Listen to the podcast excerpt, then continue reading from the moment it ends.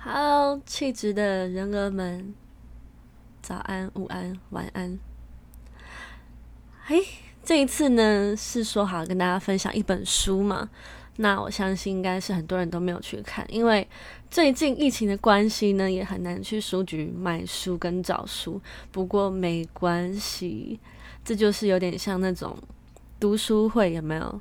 如果你没看的，我来看，然后我讲一些重点给你听，那你再去斟酌一下要不要去翻这本书。很奇妙，这也是我们频道呢第一次分享书，所以希望大家也可以不要觉得无聊。为什么心虚的笑呢？因为我觉得其实有时候看书真的要一股毅力哦，就是你要去。真的拿了一本书，下定决心坐在那里开始翻开它的那一股那一段过程呢，是最难的，就很像你要穿着一个跑步鞋，然后出门开始决定今天要好好的跑步的时候的这段过程最难。但是你一旦做下去呢，你那个开头开启了之后就没有那么难了。对啊，好，好，那我直接跟大家分享啊，今今天这集就没有什么剧透的。疑虑啊，所以就没有放歌给大家听。好，这个我今天要分享的是《思考的艺术》哦，它里面分享了五十二个非受迫性的思考错误。为什么要讲思考错误？因为其实人呢，嗯，里面作者有讲到，他说人呢，其实从以前呢到现在，保留了一点人的野性跟本性。那随着那个社会的一直发展下去啊，那有些是以前的思考想法，可能到现在已经不受用了。但是我们人呢，还是依然的，嗯，把这些想法灌在现在的生活当中。我举一个里面提到一个比较简单的例子啊，就是说以前呢，我们是要狩猎嘛，打猎，然后要这样子才能求温饱。啊那个时候呢，你一旦看到。呃，人家你的同伴在逃跑，你当然第一时间要跟着跑，你想都不用想，就是跟着跑。再来就是看到有猎物的身影的话，你也是想都不用想，赶快行动就对了，没有时间让你思考。但是现在这种状况呢，运用到现在哦，你觉得他们就会里面呢就讲到一个不作为的谬误吧，就是意思说你可能会觉得你什么都不做。怎么能怎么行呢？你当然当下不管你思考已经成熟与否，你一定要做出着什么行为来。里面举了一个例子，就是说，像嗯，有时候呢，在外面你会看到一些群聚打架嘛，然后或是闹事啊、呛虾这种一触即发的感觉，就有人报警啊，警察来啦，然后这时候呢。警察有两个做法，第一个呢，不管三七二十一，赶快上去制止啊！你们走开，不要证件拿出来，这样。然后第二个是警察在旁边这样绕来绕去，看来看去。那事实证明哦，其实警察到了现场，先在旁边露露脸，绕来绕去，看来看去。其实呢，他们那个双方闹事的双方啊，他们真的大打出手的几率会降低。意思就是说呢，如果警察呢。一到现场，就是跟以前的我们思考模式一样，觉得说啊，我就是要有所作为，我赶快去制止。这时候双方闹事的人更加那个冲突感会上升，两边就甚至真的有可能打起来了。不知道大家听不听懂这一段比喻？意思就是说，有时候呢，我们人的。想法就是这样嘛，会觉得啊没有作为怎么行？那一定要做些什么？但其实不一定要做些什么才能让情况更好。其实这个套用在最近哦，最近疫情大家不都在待在家里吗？那待在家里，你可能会觉得天呐，好废哦，就是什么都没做怎么办？这时候也是掉入了一个这种不作为谬误里面，就是会讲说，会想说我什么都不做好吗？还是我就不要思考，我赶快去做些什么？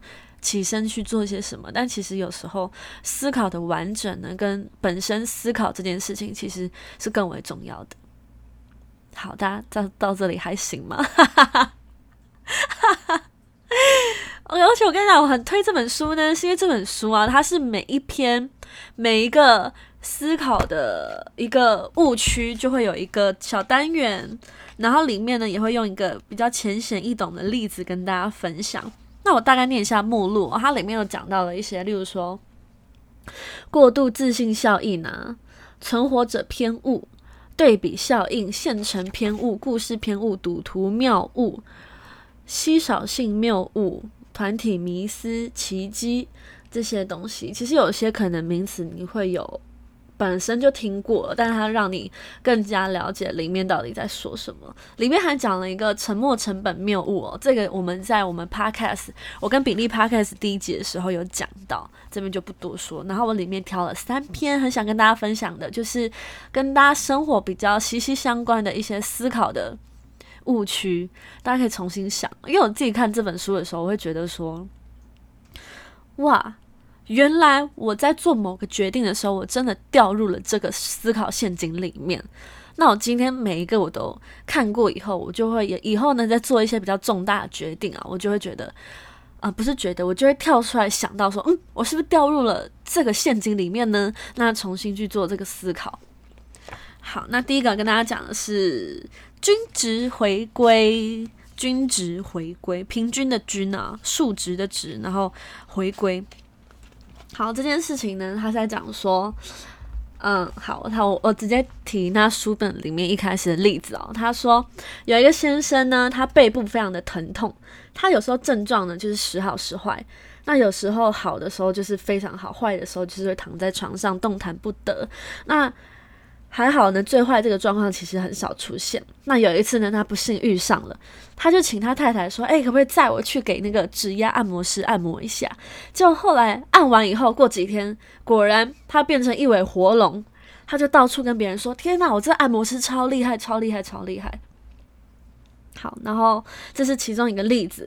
那第二个例子呢？第二个例子呢，就是其实有一个知名的银行投资顾问啊。这个投资顾问呢，他自己发明了一个奇遇舞，就是呢，每次他在股市里的战绩啊惨不忍睹的时候呢，他就偷偷在厕所跳舞，哎呀，然后祈求这个股市可以可以开红这样子，然后他大家都觉得其实很荒谬，那其实对他来说，他觉得这个舞是非常重要的，因为事实证明啊，他只要在股市的战绩很惨的时候，他去跳了这段舞，就后来那个那个股市哦就会起死回归这样子。然后就会开始慢慢的好转。好，大家有发现啊？嗯，这个部分呢，其实我们以旁人来看就会觉得有一点荒谬。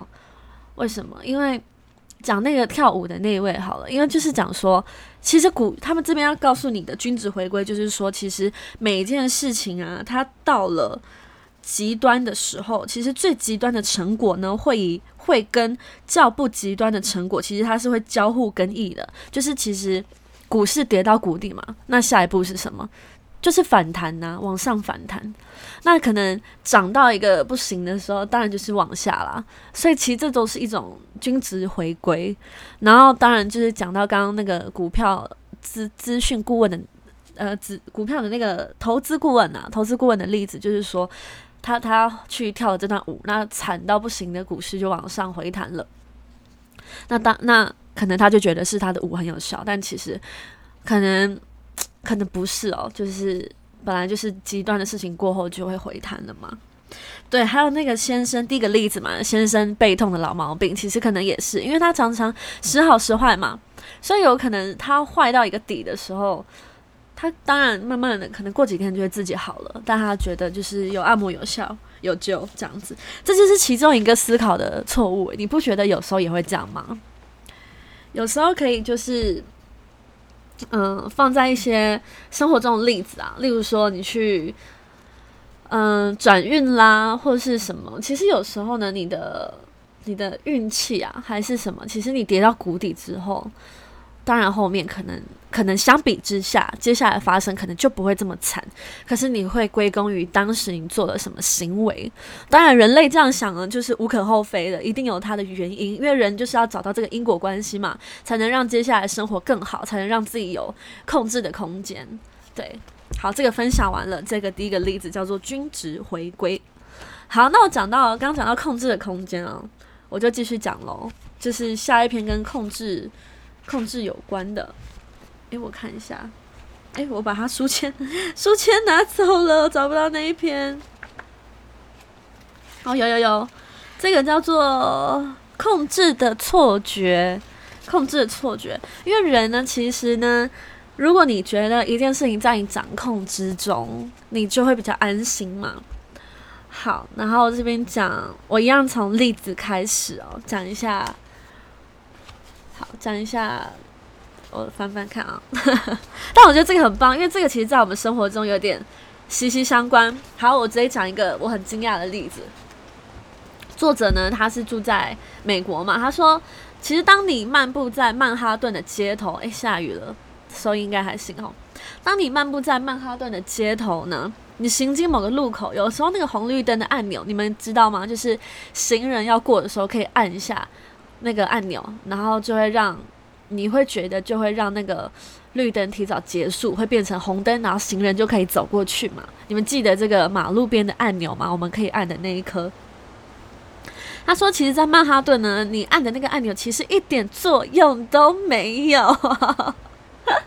意思是说，本来三十秒过后行人才可以走，就算你按了以后，也不可能变成十秒，那还是一样，就是三十秒，你就是要等。那为什么街头还是设了这么多按钮要放在那里呢？那是因为我们要让行人相信哦，他可以控制它，那他对他的控制有一定的影响力。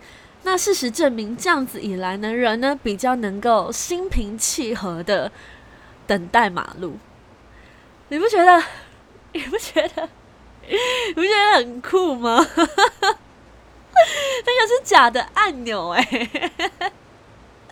但是真的也证明了，有时候你很急哦，你去按它，你会觉得啊，我可以控制，就比较心情会比较平静一点。那还有一个，他说，在搭电梯的时候啊，你记得你一进电梯会有一个开门跟关门的按钮吗？那其实呢，这些按钮哦，他说并没有连接电梯的控制系统。那我不知道这边讲的是那个国家，还是大部分都是这样哦。他就说，反正他没有连接那个系统，等于说这个按钮呢，他们有个名词，学界就称这个名词叫做宽慰按钮，就是让你感到慰藉。所以其实有时候你进电梯，他他那边的国家啊，就是说，可是我自己是很有感觉。他那边就是说，其实你进门按赶快关门或赶快开门，其实这些都没有用啊，它有固定的时间的。但是就是让人家觉得我可以控制，就是比较的比较的安心吧。你不觉得很妙吗？因为其实人类呢，就是没有你想的这么在状况内。对啊，你其实。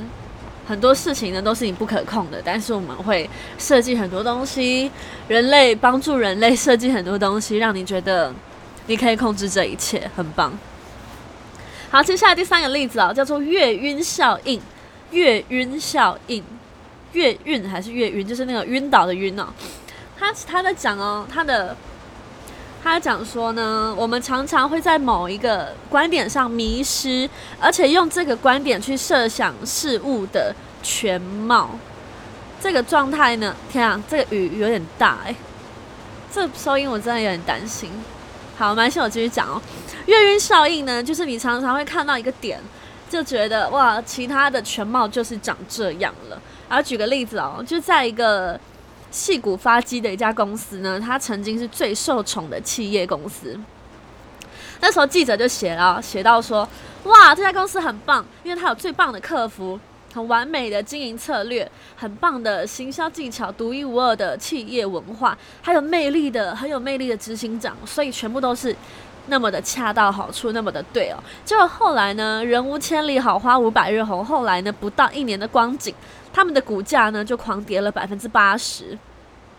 后来呢，这个记者呢开始写他们的新闻，就说：“天哪，他们的客服烂透了，模糊不清的经营策略，也一点都不犀利的行销技巧，很烂的企业文化，还有死气沉沉的执行长。”但是这段期间内啊，这个公司从被捧到天到被打入谷底的时候，他们一点点策略跟执行长跟任何内部经营都没有更换。但是为什么你可以？突然把他们捧到天，又把他打到谷底呢？它里面其实都没有变动，只是它的成绩不好了。其实这就是月晕效应哦，就是你常常会以某一个点去看它的全貌，再把它的全貌给合理化。那其实这样看东西是非常不好的。为什么我讲这个点呢？是因为社会新闻跟娱乐新闻尤其如此，尤其是娱乐新闻。呃，某一个人，某一个人，他做了一个社会不不不能接受事情，大家开始起底他。哦，原来他以前呢，他上节目的状况就是这样。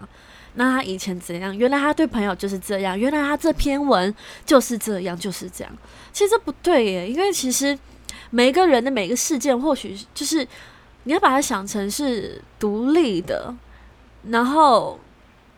而不是因为某一个点你对他有所偏见以后，就把他的全貌都定案下来了，这我觉得很真的很值得一提耶，因为自己有点感触嘛，因为自己有些行为有些人不能接受，那开始我的其他行为他开始放大镜检视，抓了就就毛起来打，毛起来骂，所以我觉得月晕月晕效应，如果大家可以记在心里的话，那那个你本身思考的。这件事情你跳脱出来哦，就不会这么的愚昧吧？我觉得。那不过呢，其实讲这些效应呢，没有一定的不好。那月晕效应也有好的地方。那好的地方是什么呢？就是有时候你会不会就是神魂颠倒坠入了一个爱情里面？那这样呢，你会不会觉得另一半就是哇，他连挖鼻孔都好帅哦？其实这也是月晕效应的作用哦，就是你爱上了他一个点啊，或者是觉得他哪里可爱，其实他会，你会让你觉得他的全貌都很可爱，这些只是可爱的小瑕疵。其实这是月晕效应的好结果，不然其实大家太理性的话，会很难坠入情网，爱上一个人。所以呢，这边就跟大家讲，其实月晕效应呢会障蔽我们的视野，蒙蔽我们的视野，让我们看不清事事物的。全貌跟真貌，所以大家呢，如果你记得这个名词啊，以后在做决定或是在看待一个人的时候，嘣，眩晕效应，嗯，我是不是更该有呃独立的批判性，不是批判啊，独立的判断力跟思考，去看看眼前的人，看看周遭的人，甚至甚至啊，看看自己。对啊，为什么说看自己？因为有时候你讨厌自己一个点，就会觉得哦，我全身上下我都好讨厌。但其实不要这样子对自己，也不要这样对别人。好，今天分享三个呢思考方面的里面的单元，我觉得太多好的都对啊，没有时间讲完，大家可以去买这本书看看，很棒，真的很棒。好，今天分享呢就到这边呢。我们预告一下，下一次我们要跟大家分享的是一部电影。因为疫情嘛，就不鼓励大家去院线看电影，可能现在电影院也没办法营业，大家都辛苦了。好，那现在呢，所以我跟大家分享一个在网络上、家里呢或是一些 DVD 店就可以找到的一部片，叫做《彗星来的那一夜》。彗星来的那一夜。非常棒的电影呢，它是一部美国科幻惊悚电影。但怕看鬼片的不要害怕，这没有鬼，因为我很胆小嘛。但我敢看，虽然有点紧张，但是会觉得很棒，很值得。大家有空的话可以看一下。再跟大家讲一些非常有趣的事情啊，就是这里面呢，就是八个演员从头演到底，很厉害。好，那下次见喽，拜拜。